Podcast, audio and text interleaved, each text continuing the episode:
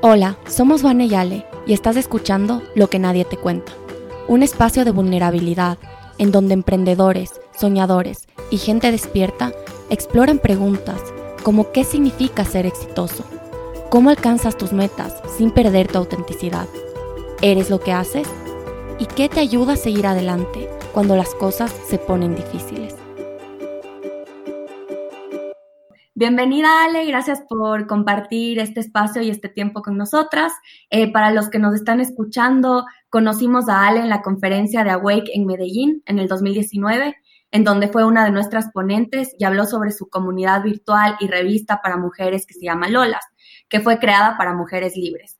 Y en las palabras de Ale, eh, en, en su página dice, queremos que nuestras Lolas se empoderen de su experiencia femenina, que no se limiten de vivir lo que quieren, que se rían de sus dramas y seamos todas cómplices de nuestro superpoder compartido, ser mujer. Ale, ¿nos puedes contar eh, qué es lo que más te apasiona de unir a tantas mujeres y de romper estos temas tabús y cómo empezaste Lolas? Maravilloso, claro que sí. Eh, de entrada te agradezco a ti y a Ale por la invitación. Me encanta estar en este espacio y poder generar contenido de muchísimo valor de la mano de ustedes. Bueno, Vane, para, para responderte esta pregunta, eh, debo contar un poco de mi historia y es que yo crecí en una familia que es un completo matriarcado. O sea, eh, mi abuela tuvo 12 hijas y esas 12 hijas son mis tías favoritas, todas, eh, cada uno en su mundo y en su forma de ver las cosas, en su forma de ver su experiencia femenina, pero tan únicas que ah, me han aportado increíble en lo que es para mí ser mujer hoy. Crecí rodeada de ellas, de muchas primas, como se pueden imaginar, mi familia es muy grande y eh, ese matriarcado a mí me ha enseñado muchísimo sobre sororidad, sobre cómo las mujeres pueden apoyarse en su proceso, sea cual sea, cómo las mujeres pueden ser también eh, personajes y pues como entes de cambio en el mundo y eso a mí me inspiró muchísimo a lo largo de toda mi vida. Y por eso cuando yo llegué a un colegio o a una universidad, eh, me frenó un poco y me cuestionó un poco el hecho de que las mujeres constantemente estén compitiendo y envidiándose entre ellas.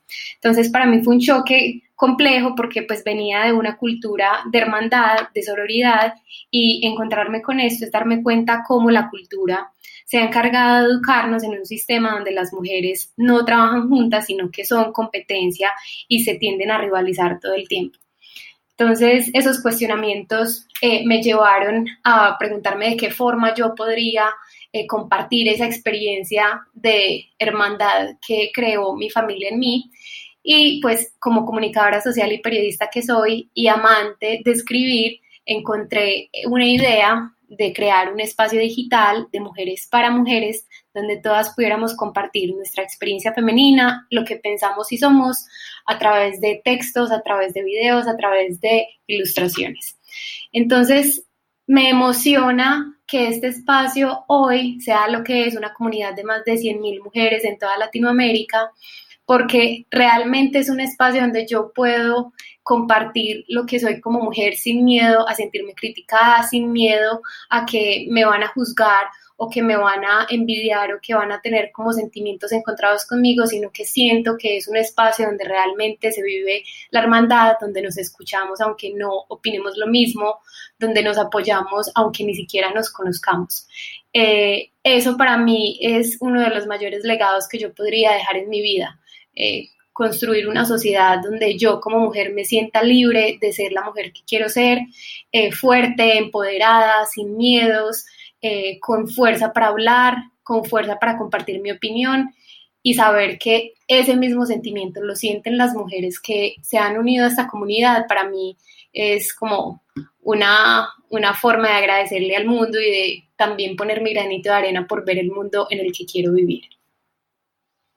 Me, encanta eso de, pensar y de romper estos tabús que como mujeres podemos ser fuertes y unidas y como tú sabes, nosotras también venimos de una familia de solo mujeres y para nosotras también esa hermandad es súper importante y es algo que sí nos chocó también en el mundo de ver como que la envidia, pero también hemos visto lo poderosas que somos unidas.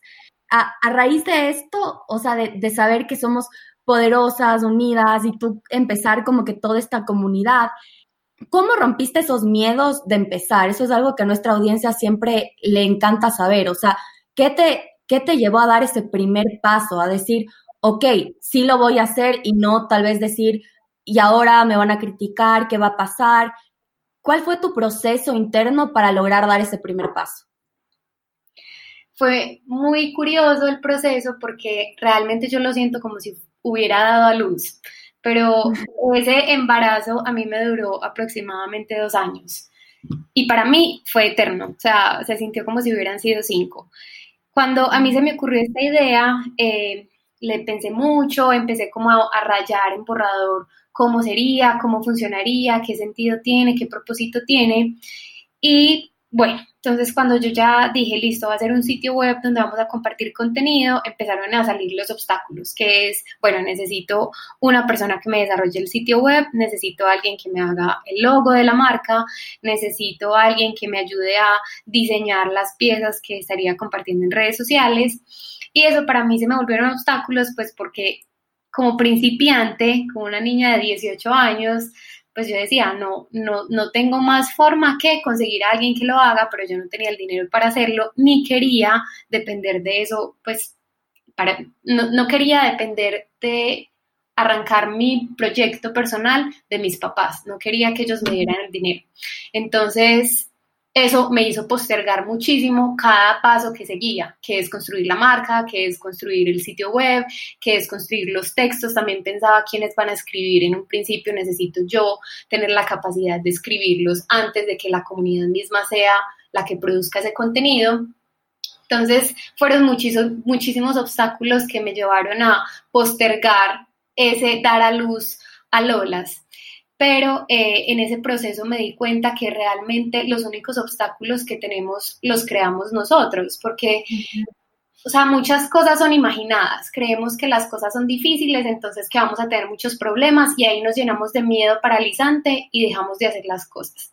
Y me di cuenta que en ese proceso me estaba exigiendo una perfección que era inalcanzable, aunque tuviera el equipo perfecto para hacerlo.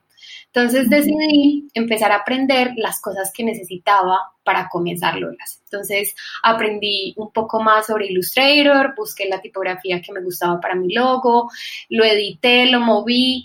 Obviamente eso me tomó tres veces, cinco veces, diez veces más de tiempo que le hubiera tomado a un diseñador hacer un logo, pero lo hice y me di cuenta que muchas de las cosas que nos detienen de verdad están en nuestra cabeza, o sea, son monstruos que nos inventamos porque nos da miedo ver hasta dónde podemos llegar, de verdad. O sea, creo que realmente cuando estamos apasionados por algo debemos pensar en como si fuera un, un juego. Eso lo he pensado últimamente. Debemos pensarlo como si fuera un juego. Si a nosotros nos gusta jugar a que el mundo sea más respetuoso con la mujer y a darle un mejor lugar a la mujer, nos la jugamos toda y hacemos todo lo que está en nuestras manos para que eso suceda. Pero no estamos midiendo si ganamos o perdemos. Es un juego, lo disfrutamos y lo hacemos hasta el punto del que somos capaces de jugar y hasta que nos cansamos, porque hay cosas que también al principio nos apasionaban y ya de pronto no hacen sentido. Y así deberíamos ver la vida, o sea, no buscar ganar ni perder, no buscar demostrarle a alguien algo, simplemente jugar. Nos gusta, eh, no sé, eh, trabajar por los emprendedores en Ecuador, en Latinoamérica. Lo hago porque me apasiona, no porque le tenga que demostrar a alguien que soy capaz. Entonces, creo que esa es una de las enseñanzas más grandes en todo este proceso, o sea, jugarlo. Y así empecé y cuando entendí eso, realmente comencé a disfrutar este proceso y se hizo mucho más fácil porque no había nadie al que le tuviera que mostrar que las cosas eran perfectas, sino que lo empecé a hacer de una forma muy natural y desde un comienzo no tuve más expectativas que hacerlo. Y eso es parte de lo que me ha llevado hasta donde estoy, creo. De una forma muy genuina lo pienso porque no hubo más expectativa que sacarlo y ver las mujeres cómo reaccionaban a esto y cómo se podían unir o sentir identificadas. Y en efecto, las mujeres lo fueron haciendo porque yo vivía la marca, o sea, porque la marca era yo, era mi sentir como mujer. Entonces fue un proceso muy, muy natural y creo que ahí está como la clave para realmente soltar los miedos. Eh, que sea algo que a ti te motive como ser humano y conectarte con esa misión para que realmente se haga posible. Qué increíble, Ale, me encanta, me encanta cómo lo pones. Esto, esta idea de, un juego y esta idea de conectarte con algo que, trasciende un poco eh, las ideas típicas que uno tiene al, empezar algo, que es como que quiero dinero, quiero fama, sino cuando es un, un concepto, una idea un poco más altruista o, quieres que tu idea genere impacto en otros, te, vas moviendo y lo haces como sea. Y también me encantó lo que dijiste del juego, porque muchas veces nosotros pensamos que esto del propósito o, o, este llamado que tenemos a hacer algo es algo que una vez que lo sentimos es estático y, y, es algo que siempre va a ser así. Y tú dijiste esta frase de que puede ir cambiando, que lo que un rato se sintió como un propósito, después te puedes dar cuenta que tal vez va por otro lado y, tienes la libertad de moverte y tienes la libertad de ir siguiendo tu intuición. Y yo creo que una de las cosas que admiro un montón de ti es que he visto em, desde, desde el 2009 que, te, que, nos 2019. conocemos. 2019 que nos conocemos y tenemos la suerte de, de poder ver tu trayecto. He visto que, que te has movido un montón y que has experimentado con un montón de cosas eh, siempre muy auténtica y siempre muy alineada a, me imagino que, lo que te decía tu interior. Y me da muchísima curiosidad porque cuando te conocimos em, eh, en Awake, bueno, eh, tenías toda esta comunidad y tenías Lolas y después fuiste a trabajar en EVA, en México, como CMO. creo que fuiste la CMO, ¿no? fui la VP de Marketing in Brand ya, VP de Marketing em, de, Eva. Y, quisiera saber un poquito cuál fue como que tu lógica o qué intuición seguiste para decir que sí esa oportunidad. Y bueno, después podemos hablar de qué pasó cuando estuviste allá y, por qué decidiste de nuevo volver a seguir tu intuición hacia otro lado. Pero nos podrías contar un poquito más de, de esa transición. Bueno, para mí Eva fue una sorpresa increíble en el camino. O sea, yo no dejo de pensar que realmente estaba como destinado a suceder. O sea, conocerlas a ustedes, llegar a Wake, eh, dar esa charla que en ese momento tenía tanto miedo de darla, eh, que efectivamente hubiera sucedido, después conocer a Julián, después, después ser invitada a ser parte del equipo. O sea, todo fue como un montón de coincidencias muy extrañas que me llevaron a un lugar en el que yo en su momento dije, bueno, es el, lugar perfecto y creo que sigue siendo uno de los lugares perfectos para una persona como yo. Em, bueno, realmente eh, me ofrecieron ser parte del equipo y dirigir toda el área de marketing. Para mí en su momento pues fue un reto enorme porque aunque tenía todo el conocimiento, o sea, ya lo veo y tenía todo el conocimiento para construir esa marca increíble que, que es Eva, pues obviamente era un reto de primeriza construir ese equipo y hacerlo efectivo y construirlo y tenerlo tangible, ¿cierto? Entonces al principio me llenó de mucho miedo, pero tenía la certeza de que era mi lugar porque vibraba con, con Eva. O sea, Eva es una compañía que desarrolló una tecnología para la detección temprana de enfermedades en los pechos a través de, eh, a través de patrones térmicos y pues obviamente es una solución increíble a la salud de los pechos, que es una de las, una de las causas más comunes en muertes de mujeres. O sea, el cáncer de mama es la segunda causa de muerte de mujeres en el mundo.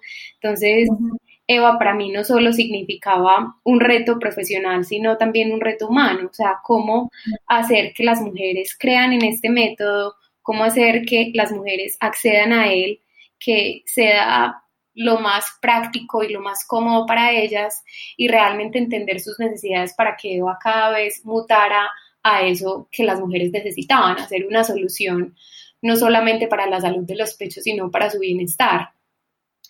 Eh, pues el proceso fue maravilloso porque fue encontrarme con muchas verdades, no solamente del mundo en el que vivimos, sino también mías, y afrontar muchos miedos que tenía en su momento Em, pero realmente creo que cuando nosotros nos encontramos con algo que nos hace vibrar el alma, hay que decir sí. En estos días mi mejor amigo me dijo algo que me emocionó muchísimo y creo que esa frase no se me va a olvidar, y es que la vida no te da preguntas, sino que te da respuestas. Entonces tú tienes que decirle sí a las oportunidades y no es preguntarte si será el momento o si será para mí o debo tomar esto que me acaba de suceder. O sea, creo que el mundo te habla y el universo te habla a través de las cosas que te van sucediendo. Entonces, creo que cuando nos topamos con una oportunidad como esta, no debemos pensar dos minutos para decir un sí. Y creo que en ese momento fue una respuesta a muchas cosas que me estaba preguntando y realmente para mí fue una coincidencia supremamente perfecta en los tiempos en los que se dio. Em, y creo que sobre todo las mujeres todo el tiempo tenemos como ese miedo de asumirnos capaces ante las cosas. Eh, y eso lo conversaba con muchas amigas. O sea, todo el tiempo tenemos esa sensación de creer que no somos suficientes, que no tenemos la suficiente la suficiente experiencia, el suficiente conocimiento, las capacidades perfectas para hacer las cosas, porque las mujeres tendemos a minimizarnos, a llenarnos de miedos, porque bueno, venimos de un mundo que nos ha dicho que las mujeres no podemos tomar altos rangos, que las mujeres realmente desde chiquitas, yo a ninguna mujer la he escuchado soñar ser una presidenta porque obviamente es un rango en el que nunca una mujer ha llegado o muy pocas han llegado efectivamente. Entonces, a las mujeres desde pequeñas nos educaron a ser el protagonista secundario, a ser la que acompaña a la persona que realmente hace las cosas increíbles en el mundo, a los héroes. Entonces, estamos acostumbradas a creer que no somos capaces y nos llenamos de miedo paralizante y ahí se acaba todo y para mí esto fue un reto de entender que realmente no necesitaba nada más que confiar en mí y que creer en lo que yo era y en lo que yo sigo siendo y en mi, y en mi esencia como mujer. Entonces, eh, fue una experiencia maravillosa. Eh, trabajé por las mujeres en México para que tuvieran acceso digno a un sistema que realmente se preocupara por sus pechos, por su vida, por empoderarlas de su salud. Y creo que eh, es uno de los logros más bonitos de mi carrera profesional porque en efecto lo comenzamos a lograr, es un proceso arduo que toma mucho tiempo, creo que no se acabaría nunca, o sea, es como una lucha constante no solamente con el sistema actual médico, sino también con el miedo de las mujeres de aceptar que tenemos riesgos en nuestra salud y es muy humano, o sea, ningún ser humano quiere saber que tiene una bolita en el pecho que puede ser cancerígena, ¿cierto? Mm. Creo que es una lucha pues inacabada, pero eh, es uno de los retos más gratificantes que he tenido en mi vida y me conecto completamente con esa misión de empoderar a las mujeres y creo que hay muchos ámbitos en los que se puede empoderar. En este caso fue la salud, eh, a través de Lolas lo hago con conocimiento, con eh, datos, con opinión, con muchos otros elementos y bueno, espero que en el camino la vida también me dé otras sorpresas de conectarme con otras formas de empoderar a la mujer y pues ojalá a muchas más personas en el mundo. Eh, me encanta, Ale, y también eh, hago eco a una parte que dijiste tú, que, que cuando tomas estos retos o le dices que sí a la vida, también le dices que sí a, a ponerte incómoda hasta cierto punto, pero a conocerte más. Y yo eh, leí un artículo o un escrito tuyo que, que lo pusiste después de ese año que me llamó muchísimo la atención porque hablaba sobre la tristeza. Y aquí tengo anotado una, una parte que me impactó y que literalmente la tengo todo el tiempo, que hablas sobre, hablaste sobre la tristeza y pusiste, entendí que el dolor no venía de afuera, sino que era síntoma de algo que llevaba adentro, que aunque estuviera siempre acompañada me sentía sola y esa soledad solo era un síntoma de no estar conmigo. Y me encanta esto porque qué importante cuando como mujeres, con todas estas inseguridades que, que son construcciones sociales de muchos años, le decimos que sí a la vida, nos enfrentamos como que abrimos una caja de Pandora y nos enfrentamos a un montón de preguntas que yo creo que las tenemos que saber abrazar de la manera correcta eh, para no paralizarnos, justamente, para que no venga este miedo de que nos haga decirle que no a la siguiente oportunidad.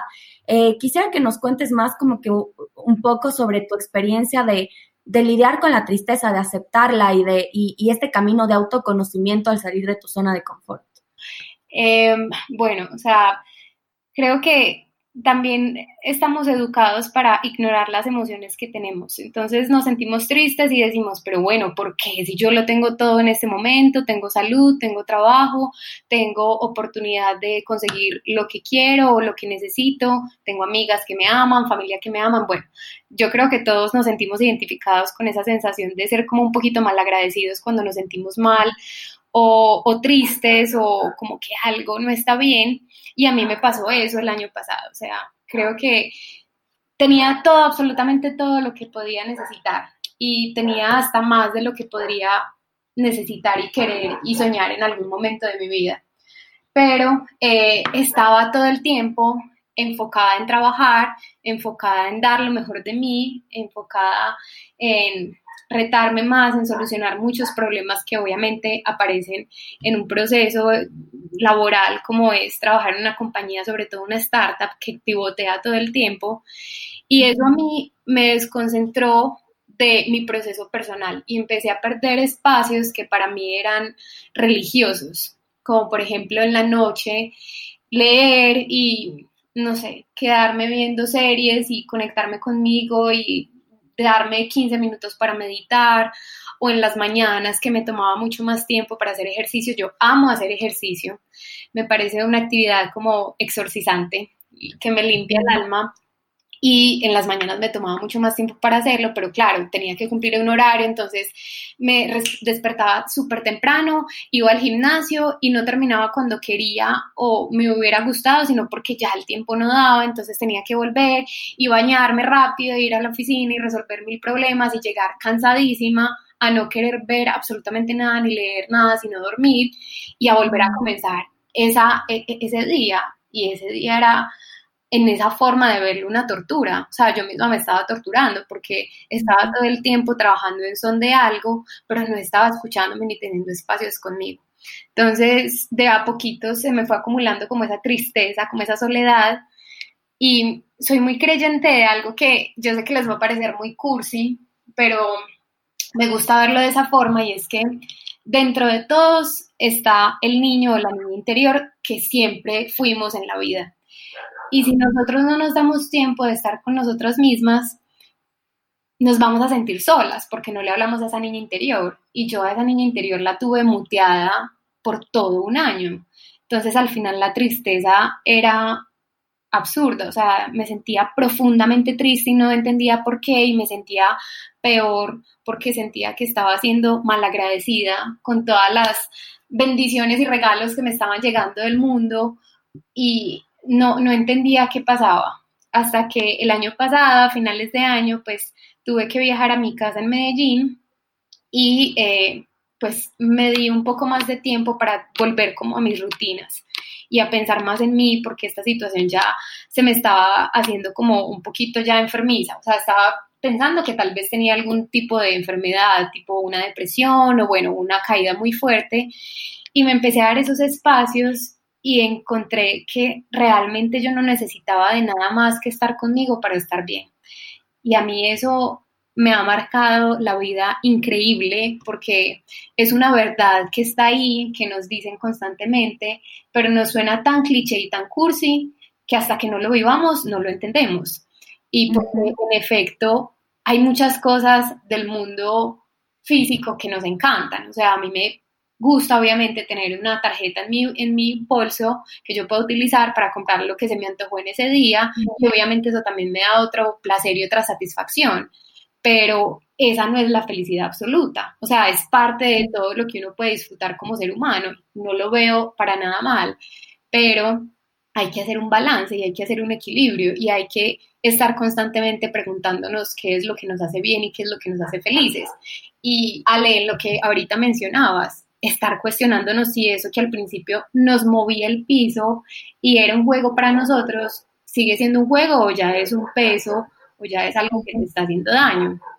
En mi caso, para mí mi trabajo era un sueño y pues sigue siendo un sueño. Para mí Eva es un sueño como un amor platónico que voy a tener toda la vida, pero realmente el ritmo que estaba viviendo dentro de Eva y ciertos, ciertas situaciones que empezaron a desarrollarse a mí me estaban quitando toda la energía y todo el tiempo que debería estar enfocado en otras cosas. Entonces entendí que realmente cuando nos sentimos mal y cuando tenemos una emoción muy fuerte como la tristeza, como el dolor, como la angustia, algo que está ahí constantemente, tenemos que escucharlo. O sea, es como un grito de ese niño o esa niña interior diciéndonos, bueno, nos tenemos que sentar a hablar porque no estamos funcionando bien. Mm. Cuando me senté a hablar con esa niña interior y aceptar que esa tristeza estaba ahí, porque hay que aceptarlo, no podemos todo el tiempo decir, no, pues yo estoy bien, qué bobada, o sea, no entiendo por qué estoy así de triste o no entiendo qué es esta emoción de dónde viene, no le encuentro justificación, pues hay que aceptarla, cogerla, sentarnos y hablar con esa sensación. Y em, pues fue un proceso muy difícil porque mirar hacia adentro siempre será un viaje gratificante, pero también complejo, lleno de obstáculos, lleno de dolores, porque nos damos cuenta de un montón de cosas que a la final no queremos ver y por eso ignoramos. Pero creo que realmente me sanó el hecho de entender que no, o sea, nadie compra la felicidad, no hay forma de comprar el estar en paz contigo mismo y en equilibrio contigo mismo. Y para mí es una enseñanza muy grande porque es que no se trata del trabajo, no se trata de la ciudad donde estés, no se trata de que de las personas que te rodean. Hay algo muy bonito que dice Seneca en una de las cartas a Lucidio, y es que dice que no hay lugar, ni hay destino, ni hay viaje, ni hay personas que te puedan sanar porque no sé si les pasa que cuando se sienten muy mal dicen, pucha, necesito darme un tiempo y viajar y salir pues como de este enredo y esta confusión que tengo en la cabeza, sino que él decía que no hay cualquier espacio en el mundo que pueda sanarte, porque a donde vayas vas a ir con tu mismo equipaje y el equipaje es lo que tenemos adentro. O sea, nada, nada más en el exterior puede solucionar tus problemas que estar contigo y resolverlos y apropiarte de ellos y aceptarlos en ese proceso.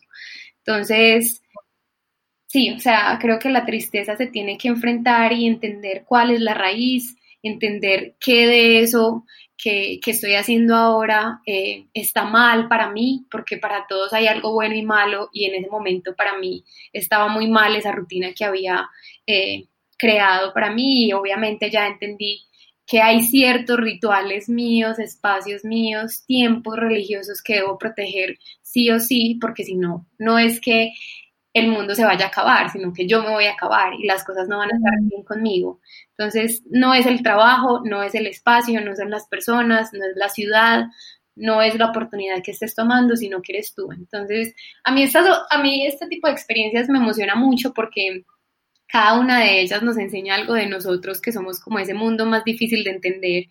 Y hoy estoy eh, emocionada de, de decirle sí a las oportunidades que vienen porque ya sé que no es lo que esté pasando afuera, sino lo que pasa adentro. Y si yo entiendo cómo sobrellevar mi estabilidad emocional y mi estabilidad psicológica y si yo sé qué es lo que me da paz y tranquilidad y qué es lo que yo más valoro en la vida y qué es éxito para mí, pues cualquier oportunidad será eh, una ventaja y una oportunidad, más no algo que te quite o te lleve a estar sumida en la tristeza.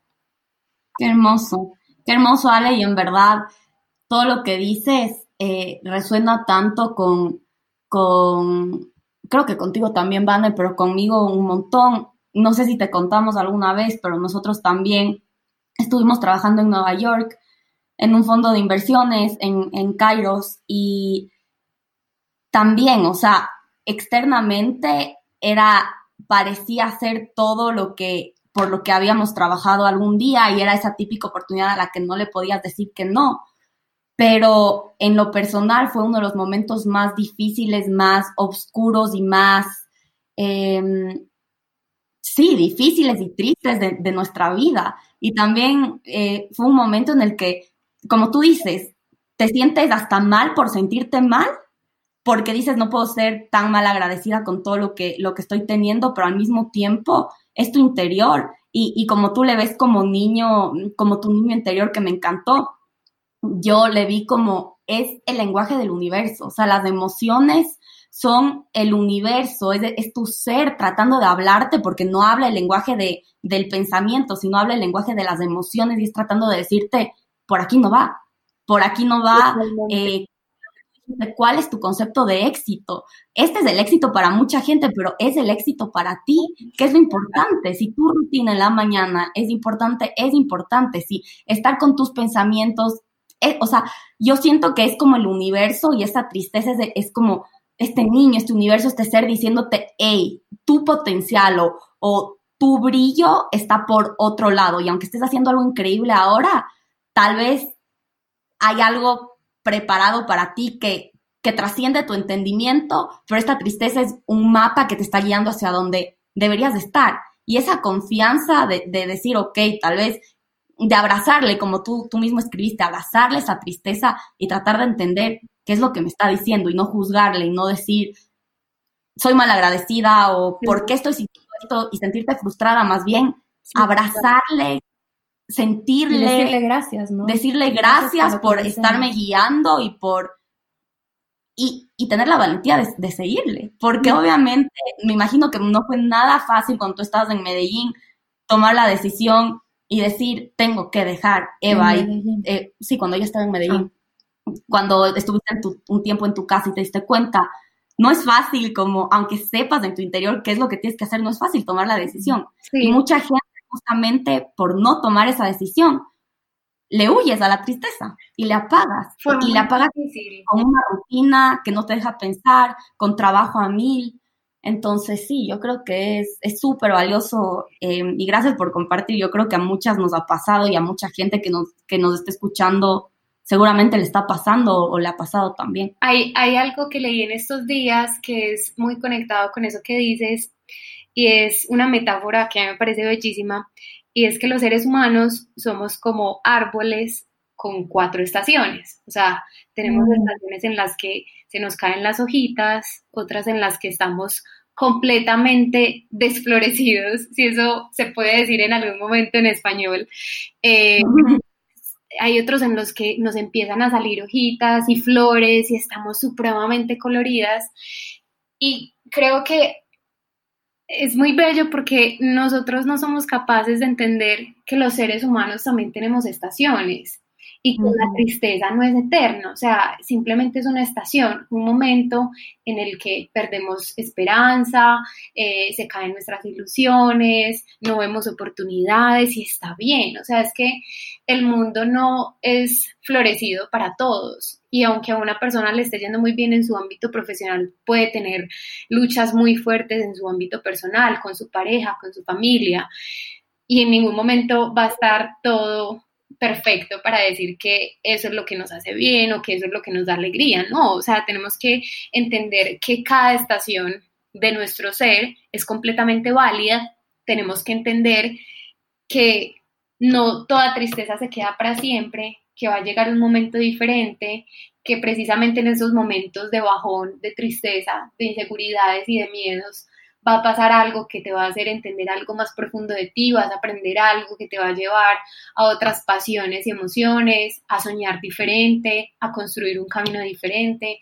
Entonces, a esas personas que se sienten desesperanzadas o sin oportunidades o que creen que el mundo se ha cerrado ante ellas, creo que lo más bonito es entender que simplemente están en una temporada de su vida y va a pasar y de pronto va a volver a suceder que vuelvan esa temporada porque el mundo se mueve y es cambiante y pues el COVID no lo ha demostrado, o sea, nada es como lo planeamos, ni, los planes más fuertes y perfectos y redondos se van a dar porque el mundo cambia y simplemente las cosas pueden suceder diferentes. Entonces también es, creo que es un, un conocimiento muy profundo de nosotros y tener paciencia y abrazarnos en ese proceso porque es humano perder la esperanza cuando todo es invierno y cuando todo es sequía pero en algún momento vamos a florecer.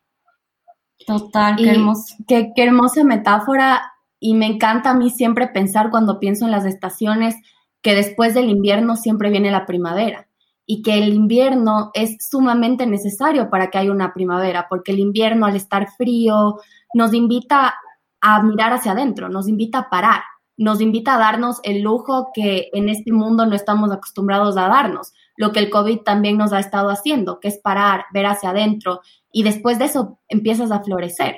Pero es necesario pasar por estos momentos en los que, en los que tienes que mirar hacia adentro. Y cuando me estabas hablando de, de tu experiencia en EVA y nuestra experiencia, como Ale contó anteriormente, en el mundo de los startups, es una experiencia hasta cierto punto, no me gusta dividir las cosas entre masculino y femenino, pero creo que el mundo sí ha categorizado ciertas emociones o ciertos comportamientos como femeninos y masculinos. Y para mí el, el mundo de los startups tiene esta energía que es sumamente asociada con lo masculino, que es la energía de la acción, la energía de no parar, la energía de estar constantemente haciendo y todo hacia afuera. Desvincularte de tus Desvincularte de tus emociones, de tus sentimientos, porque eso es debilidad. Y lamentablemente, ajá, y el mundo de los startups es eso, es, es es justamente esta energía como que súper fuerte. Y nosotros siendo mujeres y abrazando toda esa parte femenina, que es una parte hermosa de creación, de estar más pasivos. O sea, la energía femenina es de tomarte tu tiempo, de tener tu rutina, de mirar hacia adentro, de llorar si tienes que llorar, de reírte si te tienes que reír. Entonces yo creo que estas dos energías son energías humanas, pero todavía hay esta necesidad de unirlas, justamente para no llegar a sentir esa separación que yo creo que a ti te pasó y a nosotros también nos pasó al estar tratando de negar todo eso para encajar en este mundo que tiene esta otra energía súper marcada. Eh, no sé, ajá, y, no sé si tú tienes algún consejo para, para todas esas mujeres empoderadas que quieren empezar algo, eh, que piensan que tienen que dejar su parte femenina para poder encajar eh, en esta... O para ser exitoso. O para ser exitoso. ¿Qué, les dirías a esas mujeres que tienen miedo, que creen que tienen que, que ser más fuertes, que ser más asertivas o que actuar más? ¿Cómo, cómo balanceas las dos partes? Bueno, Vane, yo creo que como lo acabas de mencionar, realmente son energías que son estereotipadas en el mundo como femeninas o masculinas, pero son energías de todos los seres humanos. O sea, todos los seres humanos necesitamos hacer introspección, necesitamos momentos de soledad, necesitamos llorar, eh, tenemos miles de emociones diariamente, pero estoy completamente de acuerdo contigo. El mundo de las startups está completamente diseñado para ir muy rápido, pensar poco, ser críticos y tomar decisiones rápido porque hay que reaccionar. Y está bien, o sea, a mí, por ejemplo, ese mundo me apasiona completamente eh, y me llena de pasión y de emoción porque las startups están haciendo un mundo diferente que pensamos que era imposible crear, pero lo están creando. Y ser soñadora y ser creativa es parte de mi ADN. Entonces, me siento muy identificada con esas pasiones que mueven a las startups. Pero precisamente creo que se trata solamente de un tema y es del equilibrio, o sea, ni siquiera es como work ethic, ni siquiera es la ética de trabajo, sino la forma en la que un ser humano puede trabajar. Es que no podemos eh, trabajar omitiendo lo que somos como seres humanos, no somos máquinas. Obviamente hay días en los que tenemos que dar nuestro 150% y está bien, pero tenemos que estar conscientes de que somos seres humanos que necesitan aceptación, que necesitan reconocimiento en el otro, que necesitan cariño, que necesitan sentir que valen la pena, que necesitan saber que lo están haciendo bien, que necesitan espacio para descansar, que necesitan espacio para hacer reflexión, porque si un ser humano no está conectado con él mismo, si una mujer no está conectada con su interior, con su fuerza femenina, o un hombre no está conectado con su pensamiento, con la forma de sentir, de ver el mundo, pues no va a ser un buen trabajo. Y creo que eso es uno de los mayores retos de las startups hoy. Seguir, continuar trabajando por su misión y por su propósito como compañía, sin dejar de lado que sus empleados y sus colaboradores estén conectados con ellos mismos, porque si no están conectados, hacen trabajo por hacer o poco sensible ante un mundo que ellos mismos están viviendo internamente. Y creo que todo el tiempo en las startups se tiene que estar muy, muy conectado con esa sensibilidad, porque construir compañía hoy es un trabajo de empatía, de entender qué necesidades tienen los otros y yo como empresa, como ser humano, cómo puedo solventarla y hacer un mundo mejor para todos. Em, y, lo que decías, Vane, o sea, es las emociones y ese tiempo que pues es más común que las mujeres nos demos porque somos un poco más sensibles que creo que igual le pasa a los hombres, creo que esas emociones y esa sensibilidad es un vehículo. O sea, eh, creo que uno de los valores y, las posibilidades que las mujeres más tenemos en el mundo laboral es el tema de ser sensibles y de ser completamente eh, como enfocadas no solamente en lo que funciona y lo que no, sino en esa intuición que te dice, tal vez deberíamos eh, investigar y hablar con estas personas a ver qué respuestas nos dan, tal vez deberíamos trabajarlo de esta forma. Creo que las mujeres tenemos una intuición muy linda y no es una intuición mía creer eso, sino que es un hecho. O sea, si no, no sé si vieron eh, la noticia de Forbes en los últimos días de que los países que mejor han manejado la crisis del COVID es liderado por mujeres.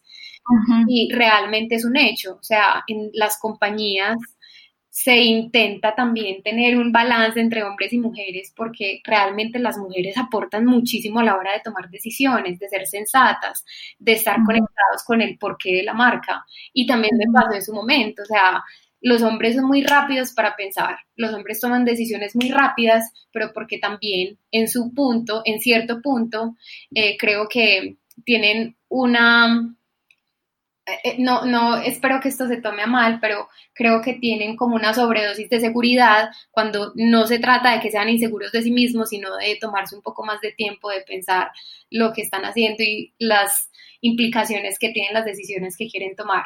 Mientras que las mujeres somos un poco más sostenidas, más críticas, más sensibles ante las consecuencias que pueda traer una decisión.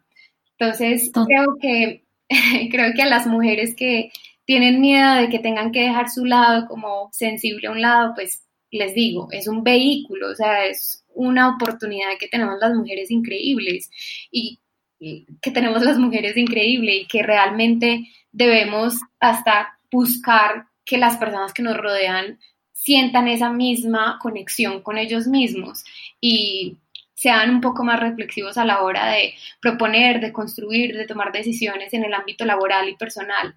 Eh, creo que es una oportunidad maravillosa y estoy segura y como empujo muchísimo la idea de que las mujeres deberíamos estar en muchas más posiciones de poder. Eh, confío en la, la, forma crítica de pensar de una mujer, confío en su sensibilidad para tomar decisiones y creo que tenemos una intuición muy bonita que nos ha llevado a luchar por el lugar en el que debemos tener hoy en la sociedad. Sí, totalmente de acuerdo, de acuerdo y me encanta lo que las dos dijeron, Ale, de, de que estas energías que tenemos que han sido catalogadas como femenina y masculina y que están presentes más en las mujeres y en los hombres hoy en día son energías humanas, que los tenemos todos, pero desde chiquitos la sociedad nos ha puesto o nos ha separado en dos aulas. A los hombres les han hecho creer que tienen que reprimir sus sentimientos, que tienen que reprimir las emociones, que tienen que ser asertivos, fuertes, eh, líderes. A las mujeres nos han hecho creer que tenemos que ser un apoyo, que tenemos que em, ser sensibles, que tenemos, entonces como que nos han quitado el derecho de sentir y ser completos porque nos han quitado una parte fundamental de nuestro ser, a los hombres y a las mujeres. Y si se dan cuenta, como tú dijiste, Ale, las personas que han sabido unir esas dos energías son los líderes increíbles que están cambiando la historia. Un Nelson Mandela. Un Nelson Mandela es un hombre fuerte, asertivo, pero al mismo tiempo es sensible. Se conecta con sus emociones, tiene una capacidad de perdonar increíble, capacidades humanas, de nuevo. Las mujeres que están liderando todo, em, este frente eh, durante el COVID son mujeres que supieron conectarse con su lado asertivo, fuerte, y al mismo tiempo siguen teniendo su intuición, siguen teniendo su empatía. Todos podemos llegar a hacer eso y es más, si podemos juntar esas dos energías, no hay quien nos pare, podemos ser mucho más fuertes, mucho más brillantes, mucho más líderes. Y yo creo que, que justamente es una invitación para hombres y para mujeres de conectarte con este otro lado que también tienes y que te han hecho creer desde chiquito que, que no es tuyo y, por es, y, sentirte completo con esas dos partes. Totalmente de acuerdo. O sea, creo que son fuerzas interiores que hemos eh, como acallado solamente porque creemos que no es lo nuestro o que deberíamos tenerlas como de una forma más pasiva, pero por eso es tan bello explorar nuestro ser y conocernos a profundidad y darnos la oportunidad de escucharnos, porque ahí encontramos todo el valor que necesitamos y, el conocimiento y la fuerza para crear y para impactar el mundo de la forma en la que lo soñamos. Qué, hermoso, em, me encanta esta última reflexión para, como para ir cerrando, en el que, o sea, las, como las respuestas o lo que hemos hablado en esta conversación es que las cosas están adentro tuyo las respuestas, lo que tú, lo que tú quieres, lo que vas a proyectar. Entonces, el camino interior al final es el camino que te lleva a la liberación, el camino que te lleva a descubrirte completa y el camino que te lleva como que a decirle que sí a la vida, a decirle que sí a las oportunidades, a no tener miedo y aceptar estas estaciones y estos cambios de, de y aceptarte como eres y esa energía femenina, masculina o estas dos fuerzas humanas como que integrarlas en una sola. Eh, y Ale, para nosotras tú eres el vivo ejemplo de una mujer empoderada, fuerte, asertiva, pero al mismo tiempo súper femenina, súper sensible y como que conectada con estos dos lados y, sobre todo súper luchadora. Entonces, eh, nos encanta que, que seas un ejemplo y que tengas una comunidad tan grande de mujeres a las que inspiras todos los días eh, con, con, estas enseñanzas. y para terminar, nos encantaría hacerte unas preguntas rápidas. Eh, son preguntas que queremos que nos respondas lo primero que se te venga a la mente, como de 10 minutos, son súper cortas y es como para más, más light para ir terminando este capítulo. ¿ya? Perfecto, estoy preparada. Tengo miedo, pero estoy preparada. ok, la primera es, si pudieras elegir un animal que te represente, ¿cuál sería y por qué? Mm, no, que sea demasiado difícil. Además, porque no soy la persona como más cercana a, este mundo animal. Nunca lo había pensado bien. Creo que, o sea, tengo diferentes características que podría como asemejar a animales. O sea, soy supremamente mimada y cariñosa, tipo como gato que quiero que me apapachen todo el tiempo y me hagan cosquillitas y me soben pero en un punto también me desespero y me voy porque tampoco necesito tanto cariño, entonces sí, en eso me como con los gatos.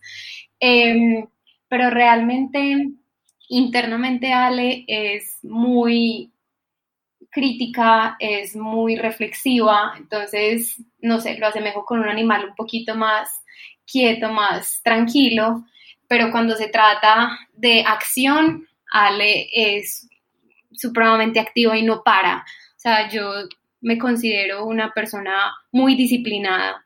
Eh, todo lo que he construido en este momento y lo que tengo hoy es puro trabajo y pues puras ganas de hacer las cosas y muchísima convicción en mí. Entonces, cuando quiero algo, puedo ser, no sé, una, un tigre, no sé, una leona, tal vez. Claro, increíble. Eh, si pudieras conocer algún personaje importante del pasado o del presente, ¿quién sería y por qué?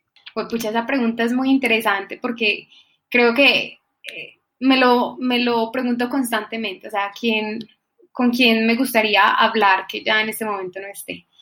Em, me remito como a mis escritoras favoritas o a escritoras que admiro muchísimo, como Simone de Beauvoir, que es una de las mujeres que más ha trascendido con su literatura y su trabajo en el mundo por el feminismo y por su punto crítico tan importante para construir una sociedad más igualitaria y equitativa, eh, con Alejandra Pizarnik, que es pura alma y puro corazón, que es una poeta bellísima. Em, y también en estos días me parece muy curioso, estuve investigando mucho sobre la princesa Diana y realmente me gustaría mucho hablar con ella porque sea, leí su historia y realmente es una mujer muy, muy interesante que fue, hizo muchas cosas desde el silencio y pues su final es supremamente incógnito, entonces como que la admiro desde lo que se desconoce también de ella, entonces me encantaría eh, tener la oportunidad de conversar con una mujer como ella. Eh, y la última es, ¿cuál es tu ritual favorito de relajación? Bueno, yo creo que son dos rituales. En la mañana me encanta, me encanta, me fascina despertarme, ponerme como cómoda en mi mat de yoga y hacer como una mini clase de pilates y de yoga más o menos por 20, 25 minutos, sobre todo como de estiramientos y como de movimientos muy lentos y de resistencia, porque siento que me despierta los músculos, me despierta la cabeza, me conecto con mi cuerpo, termino sudando, o sea, no es fácil, pero me encanta porque como que e, es la forma de decir, listo, ya empecé el día. Y después de desayunar, pues hacer mi rutina de ejercicio, pues que es aparte de, este ritual de, de yoga y pilates en la mañana.